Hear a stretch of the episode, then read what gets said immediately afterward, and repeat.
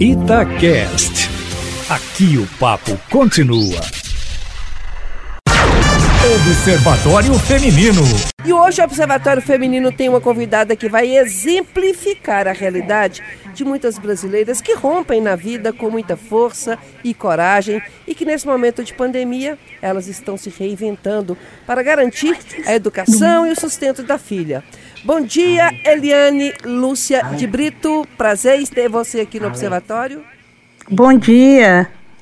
Eliane, Prazer é meu. Eliane, me fala de você. Você mora onde? Sua profissão? Quantos filhos? Ó, eu moro no Barreiro de Baixo, Belo Horizonte, Minas Gerais. Tenho três filhos, dois comigo e um no céu, que virou anjinho. E sua profissão? Eu sou microempreendedora. Ultimamente eu tenho uma lavanderia, mas eu não estou trabalhando nela porque ela tinha pegado fogo em 2019. Estou trabalhando agora com faxinas. Então, gente, vamos continuar a história da Eliane. Ela escreveu um bilhete, colocou nas redes sociais e o texto dizia assim: Troco 15 faxinas para que alguém possa comprar os livros didáticos do sétimo ano do Bernoulli para minha filha estudar este ano. A filha dela se chama Anne Yasmin Prado Pereira, tem 12 anos e também é atleta de jiu-jitsu e judô. Ela tem um desconto de 50% na mensalidade, que é de pouco mais de mil reais, fora os livros didáticos que custam aproximadamente R$ 1.700. E aí, ela fez essa postagem e teve um retorno. E ela vai contar pra gente como que começou esse apelo, qual foi essa ideia e o retorno. Como é que foi, Eliane?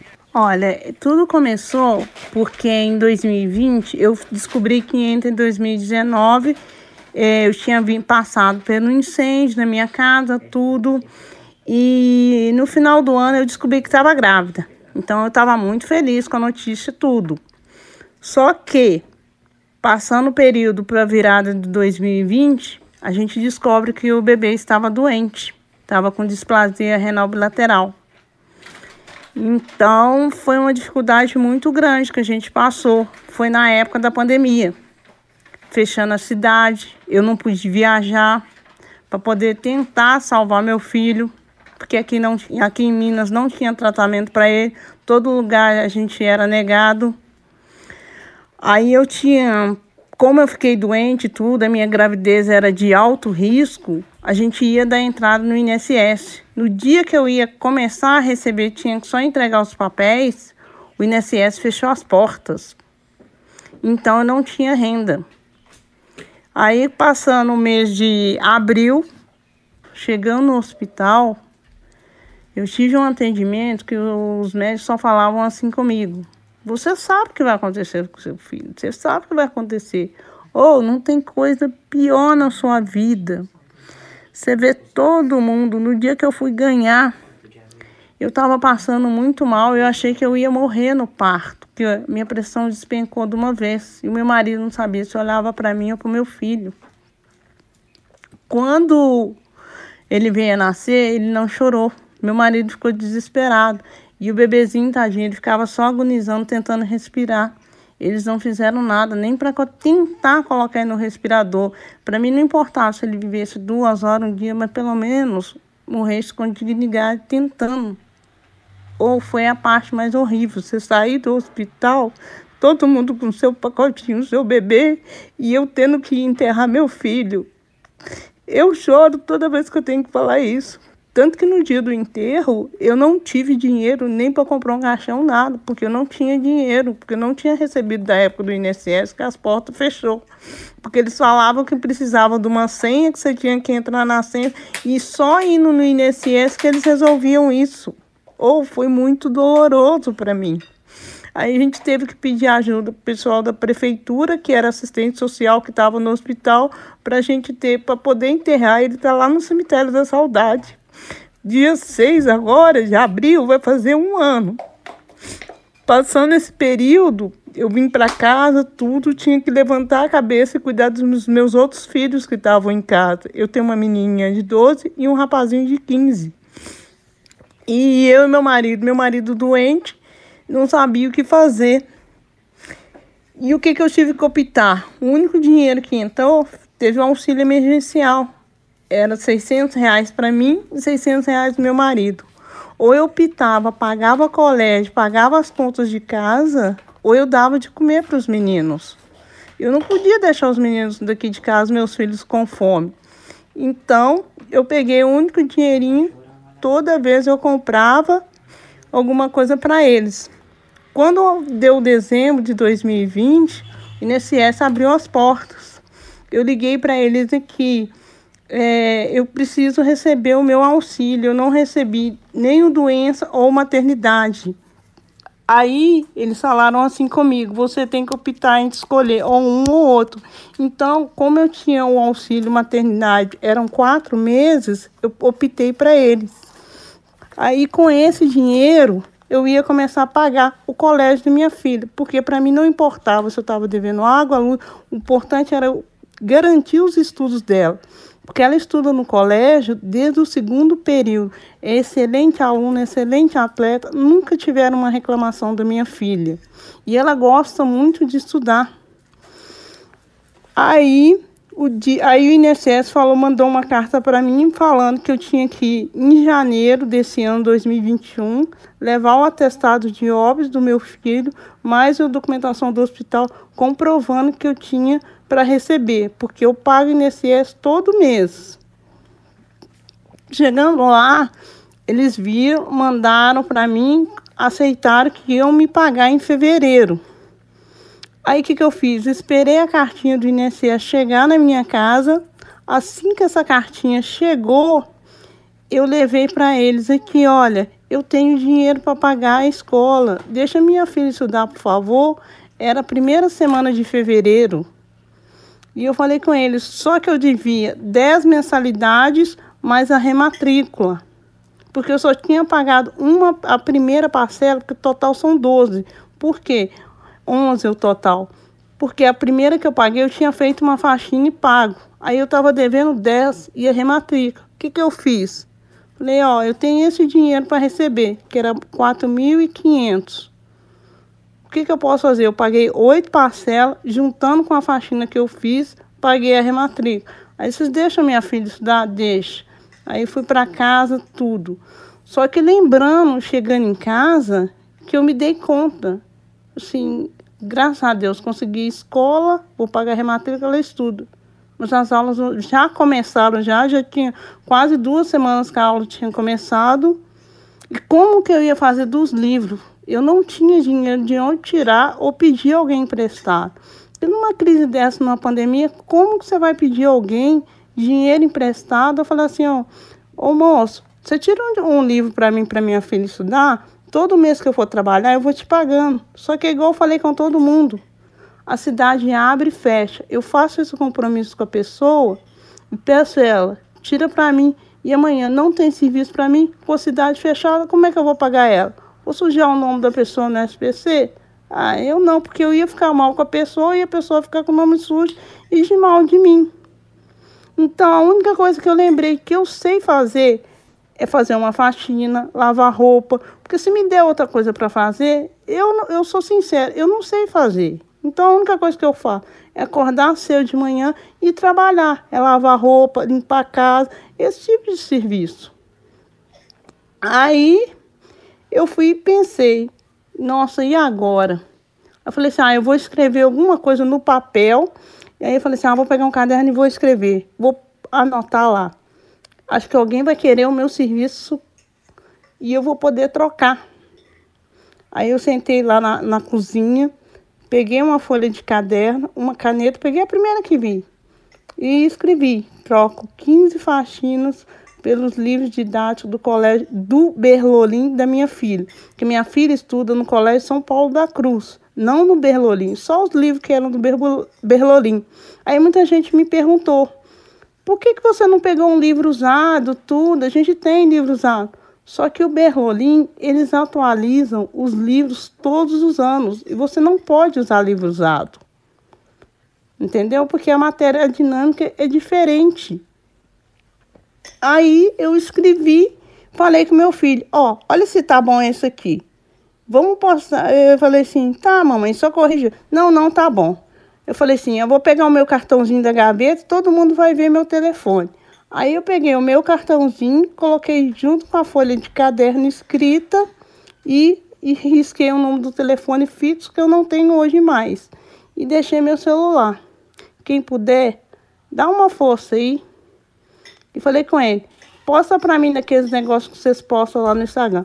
Numa bolinha lá que tem lá, que o pessoal acha que chama de story, e nos quadradinhos que fala que é fit. E no Facebook também, na bolinha lá do Facebook. Eu postei lá, deixei. Aí eu postei e esperei. Falei assim: alguém vai me chamar. Alguém vai querer meu serviço. Porque eu trabalho direitinho. E pus lá, coloquei lá, esperei. Aí eu olhei a primeira, nem sabia quantas horas que era. Eu olhei lá, falei assim: aí meu filho já tinha me ensinado tudo como é que mexe. Só tinha um negócio de Instagram. Foi a primeira vez que eu tinha feito um anúncio. Aí eu olhei assim, ah, ninguém me chamou.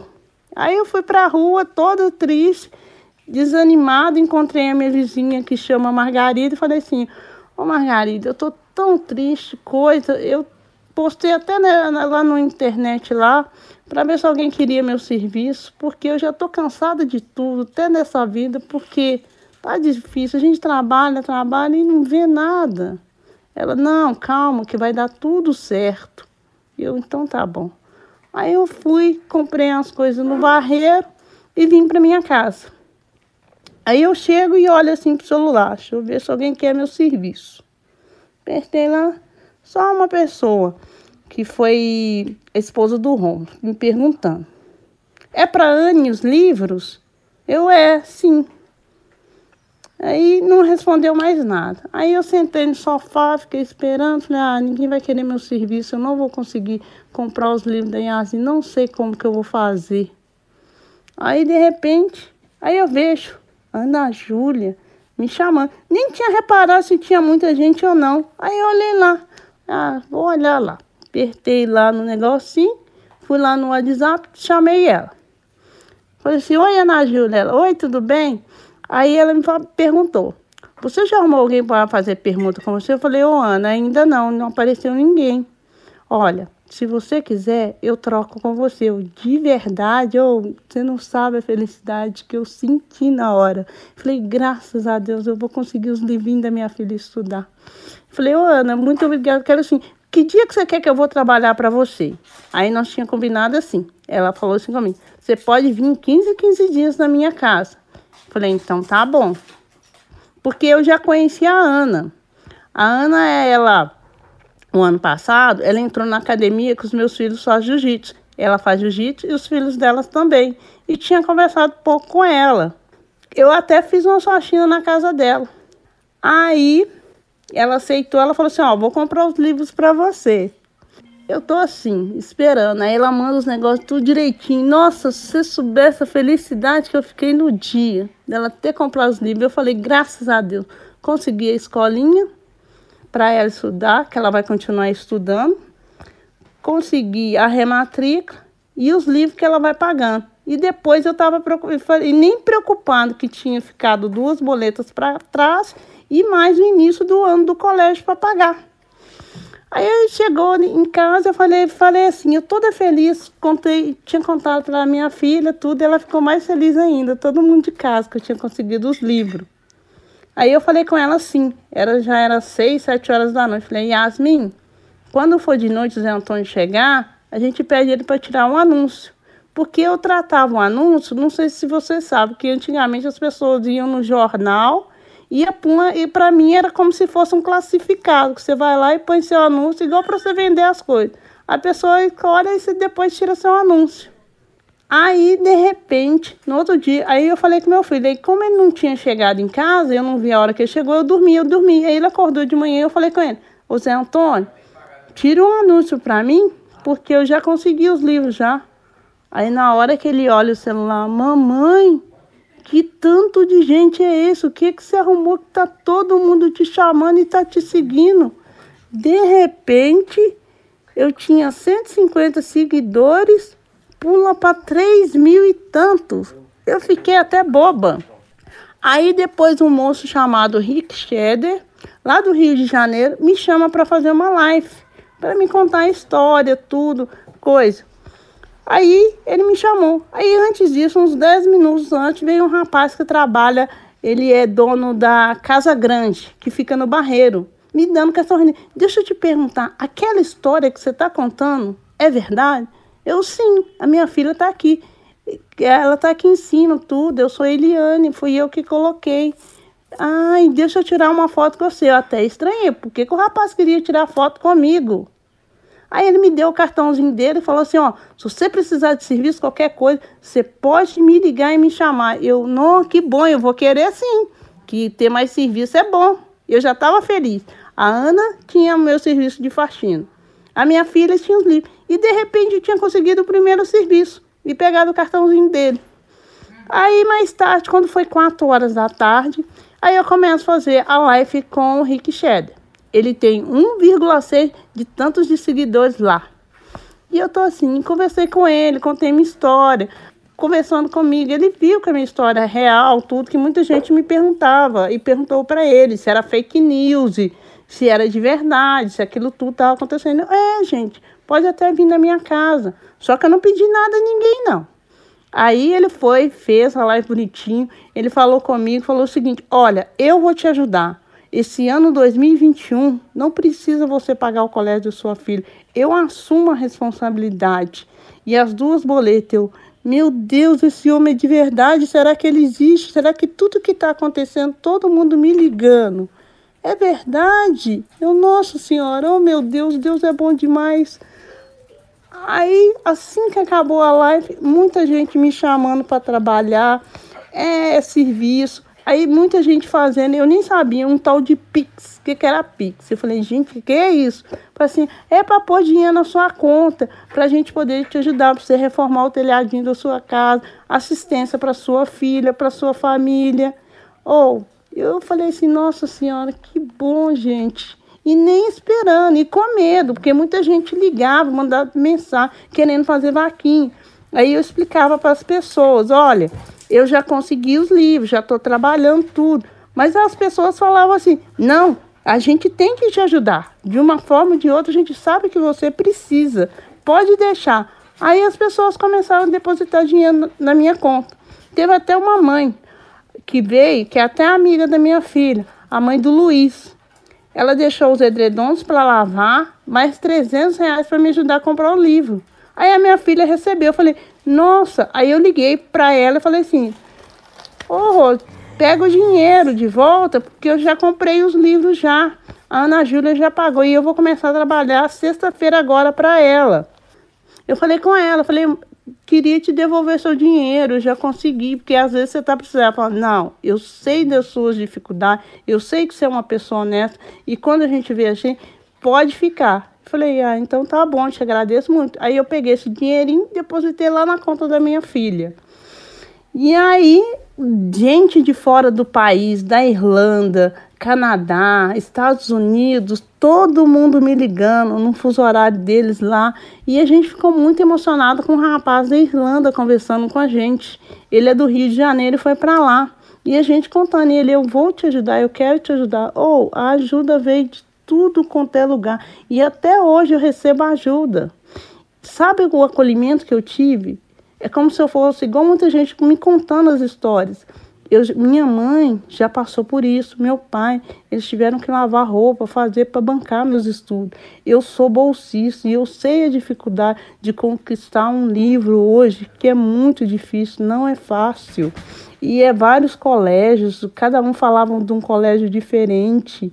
O que mais emocionou também foi é, uma família que me ligou e falava assim, quase todas falavam igual. Liane, tô aqui. A hora que você precisar, não precisa ser dos livros. Me liga, que eu tô aqui para te ajudar. Pode me chamar a qualquer hora. É como se eu fosse a mãe dele e falasse, oh, mãe, se você precisar, eu tô aqui. Ou, não tenho, você não sabe, eu, isso mexeu tanto com o meu coração que eu começava a chorar, não de tristeza, mas de tanta felicidade, para ver como que cada um era bom. A gente não pensa, a gente só pensa, tipo assim, muita gente pensa só um no outro, e de repente a gente vê como que o ser humano é tão bom, e a gente não sabe o tanto, tanto que ajuda e que faz a diferença na vida. Pensa numa pessoa que estava triste, porque perdeu a, a lavanderia toda no incêndio. Algumas pessoas, muitas pessoas me ajudaram. Veio de um falecimento de um filho que ainda eu não superei. Aí não sabe como que ia garantir o estudo da filha. E de repente você tá lá no fundo, e, tipo assim, igual eu falava para o mundo, eu tô cansada de tudo, eu não queria nem estar nesse mundo mais. E de repente você, você escuta é cada um te tirando, parecendo, esticando a sua mão. Você tá lá no buraco, te puxando pro céu de volta. Não, seu lugar é aqui em cima, seu lugar é aqui conosco. E tipo assim, oh, não, te, não teve coisa gratificante. Ou por cada palavra que cada um conversava comigo, cada gesto, não precisava me oferecer nada, mas ou a felicidade de ouvir cada um, o modo que eu fui acolhida, o modo de ajuda. Eu ganhei também um tratamento dentário da Clínica Nobre no Barreiro. Se vocês verem o atendimento que eles fizeram comigo, o cuidado, tudo, coisa, e eu tenho pavor de ir no dentista. Eles me deram meu, um dentinho, para mim, se me desse um dentinho da frente só, tava feliz. Eles, não, a gente vai deixar você com boca de madame. Falei, então tá bom. Aí eles começaram a fazer o tratamento. Oh, é muito bom ouvir que as pessoas são boas, igual eu falei com ele. Se cada um, se eu puder ir na casa de um, poder prestar o meu serviço, ir lá trabalhar, eu já fico muito feliz. Eu tô grata a todo mundo, a Ana Júlia, o Rick Scheder, a Clínica Nobre, ou tem um, quase 3 milhões de pessoas me seguindo. Agradecer cada uma delas, poder dar um abraço, falar assim, oh, muito obrigada. Se vocês soubessem a diferença que vocês fizeram na minha família, na minha vida, aquele dia que eu estava triste, deprimida, me voltou a ter ânimo, força. No. O observatório de hoje é de reflexão mesmo. Uhum. São muitas lições que você passou aí para a gente e para o ouvinte é, lições de humildade, de caráter, de força, de busca por aquilo que você acredita. É uma lição de que a humanidade tem jeito. Esperança. É. As pessoas te, como você disse, te resgataram do fundo do poço e foram milhares de mãos te puxando para cima. E aí a gente neste momento de pandemia que a gente estava acostumado com tanta gente ruim no mundo, com tantas coisas ruins acontecendo, que eu acho que é minoria, porque se fosse maioria a gente já tinha sumido desse planeta. Então, assim, é uhum. muito bom, é muito importante a gente saber que o ser humano ainda tem jeito, que as pessoas são boas e que pessoas como você, é, que são verdadeiras e parece que você foi teve uma iluminação, porque você, pelo que conta, é uma pessoa humilde, e você, uhum. de repente, numa cozinha, você teve aquela iluminação de uma frase que foi para as redes sociais e hoje tem 3 milhões de, mais de 3 milhões de seguidores e conseguiu o que você 3 mil. conseguiu. É, é uhum. de agradecer mesmo, né, Eliane?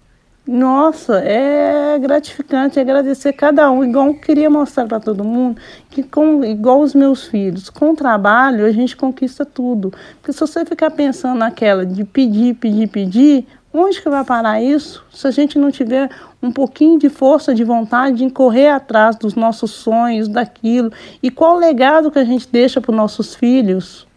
Eliane, como a Mônica Oi. disse, nós só temos a te agradecer também por ter contado essa história aqui para todos os ouvintes aí do Observatório que estão na escuta, porque é um respiro é uma esperança nesse momento tão difícil que está todo mundo passando aí. Eu tenho certeza que tem muita gente que está ouvindo a gente que às vezes não sabe como é que vai pagar um aluguel, não sabe como vai pagar o colégio do filho, mas que essas uhum. pessoas não desistam, que tenham esperança, que conversem, que tentem negociar, é, porque que, e quem está perto também, que um possa estender a mão para o outro, às vezes não com dinheiro, como você disse, mas às vezes com uma palavra ou fazendo uma escuta. Então, assim, eu queria te agradecer e dizer que a gente sai daqui hoje é, com muita esperança, Eliane. Uhum. Ai, que bom. Eu que agradeço todos vocês e todo mundo. Se eu esqueci de alguém, desculpa. Mas eu, de coração, eu estou muito grata a todo mundo. Ô, Eliane, agora quem vai falar que mais chorou enquanto você contava a sua história aqui. Ela é de falar muito, mas hoje eu tenho certeza que ela vai resumir porque ela está muito emocionada. A Eliane, eu só queria te agradecer é, por compartilhar essa história com a gente. Uhum. A Mônica disse aí que são diversas lições. Eu acho que nesse domingo a gente está começando agora o dia, a gente tem todo o dia para digerir essas lições, entender é, como a gente, mesmo diante dos problemas, a gente consegue reagir, como o povo humilde do nosso país tem uma capacidade de resiliência e de superação que é impressionante. Como você trouxe tantas lições para a gente, né? Às vezes a gente tem a, é, essa ideia de que os problemas eles vão nos colocar para baixo e você veio e mostrou como você superou tantas dificuldades, né? Que a gente olha para a vida da gente e pensa que tem problema. Então uhum. eu queria te agradecer, te parabenizar, chamar todo mundo para refletir nesse domingo aí e, e o que mais me toca nessa sua história toda, Eliana, é como você sabe da importância transformadora da educação e como lutou é, e luta uhum. nisso todos os dias para os seus filhos. Então, parabéns. Eu tenho certeza que eles estão muito bem é, amparados por você e que tudo isso que se voltou para você é tudo que você merece. Então, obrigada. Obrigada a você. Eu só tenho que agradecer. E se vocês precisarem de serviço, se vocês morar aqui, precisar de serviço de faxina, qualquer coisa, pode me chamar que eu vou. Porque trabalha comigo mesmo. Me chamou, eu tô tá indo. Tá bom. Agora, o seu endereço aí do, no, no, no Instagram. É, no Instagram. É Eliane Airline, que é um tracinho embaixo que eles falam. Airline Brito 09. Ah, é lá que tá tendo, acontecendo tudo, né? É, tá todo mundo me seguindo, coisando, mandando tudo. E tem um telefone do meu celular. Fala se aí. alguém quiser me chamar, pode chamar por lá. Fala aí. É o 985-44-9614. Se for alguém fora do país, tem que discar o 31 na frente primeiro. Mas você está muito esperta, Oliane. Adorei aí as lições de vida que você já está passando. Eu tô, preciso aprender com você agora, mexer com rede social. Querida, depois hum. desse depoimento, a gente tem que despedir do ouvinte ah. do Observatório Feminino e dizer a ele assim: falar o que tá. mais, gente? Foi tudo dito nesse observatório de hoje. Um beijo para é. vocês. Domingo que vem a gente está aqui. Tchau. Tchau, Alessandra. Tchau. Tchau, Eliane. gente. Com Deus. Muito obrigada. Obrigada beijo, tchau, Eliane. Beijo, beijo para todo mundo que está na escuta.